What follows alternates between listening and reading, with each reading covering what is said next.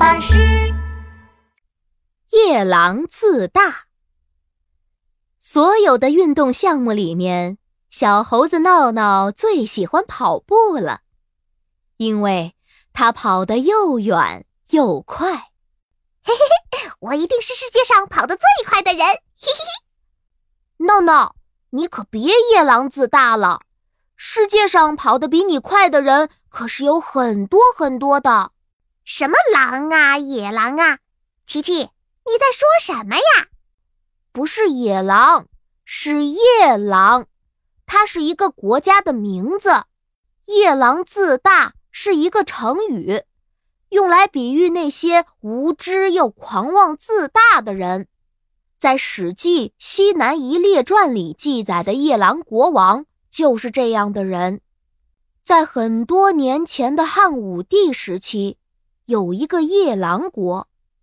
这个国家很小很小，四面都是山，道路也不是很通畅。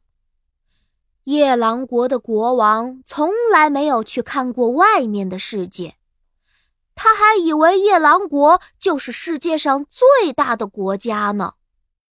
我夜郎国真是太大了，得走三天三夜才能够走完整个国家呀！太大了，太大了！夜郎国真是世界上最大的国家。这一天，夜郎国王带着大臣们在自己的国家游玩，他看到一座高山，就说：“哎呀呀，我们夜郎国的这座山好高啊！”天底下还有比这座山更高的吗？大臣们为了让国王高兴，连连摇头说：“没有，没有，天底下再没有比我们夜郎国更高的山了。”那是当然。夜郎国王骄傲地昂起头。过了一会儿，夜郎国王又看见前面有一条河。他张开手，对着那条河比了比。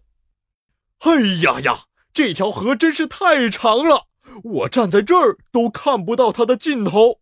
这一定是世界上最长的河。对对对，我们夜郎国的河当然是世界上最长的河啦。大臣们连连点头。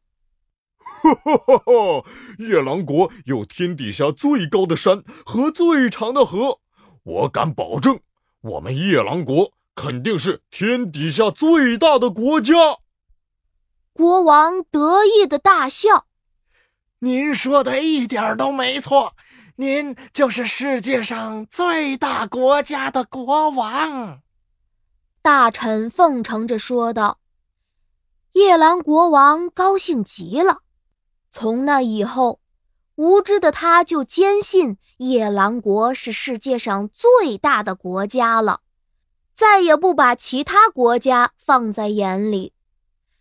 有一天，汉朝的使臣来到这个国家，想要经过夜郎去更远的地方做生意。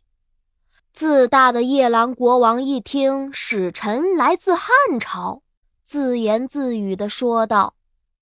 诶，我怎么从来没有听说过这个国家呢？想必是一个很小的地方了。嗯，既然他来了夜郎国，我就带他看看这里的高山和河流，也好让他长长见识。他带着使臣来到高山下，得意地说：“你看，我们夜郎国的山多高啊！没有一个小时是绝对爬不上山顶的。”你一定没见过这么高的山吧？使臣特别惊讶，他看着眼前矮矮的小山丘，疑惑地说：“像这样的小山丘，我们汉朝到处都是，而且我们汉朝最高的山要爬七天七夜才能到山顶呢。”夜郎国王听了，有点不高兴了，心想。这个使臣可真会吹牛，等会儿让他见识见识我们国家最长的河流，我看他怎么说。哼！于是，夜郎国王又带着使臣来到了夜郎国最长的河流面前，他骄傲地说：“我们夜郎国的这条河很长很长，坐船要坐两个小时才能到头呢。你们汉朝一定没有这么长的河流吧？”使臣看了看眼前的河流，笑着说。我们汉朝的河流从高山上流下来，一直流到大海。坐船的话，十天十夜都到不了大海呢。要知道，在我们汉朝，像这样的河流多得数也数不清的。夜郎国王一点儿也不相信，他指着使臣的鼻子说：“哼，你胡说！我们夜郎国是世界上最大的国家。”你们汉朝，我听都没听过，能有多大呀？你这吹牛都吹到天上去了！使臣哭笑不得，心想：这个夜郎国可真是没有眼界呀！他笑着拿出随身带着的地图，指着地图对夜郎国王说：“您看，这儿是我们汉朝，这儿是您的夜郎国。如果说……”汉朝像一棵大树那么大，那夜郎国就只是一片树叶。如果说汉朝像大象那么大，那夜郎国就和蚂蚁差不多了。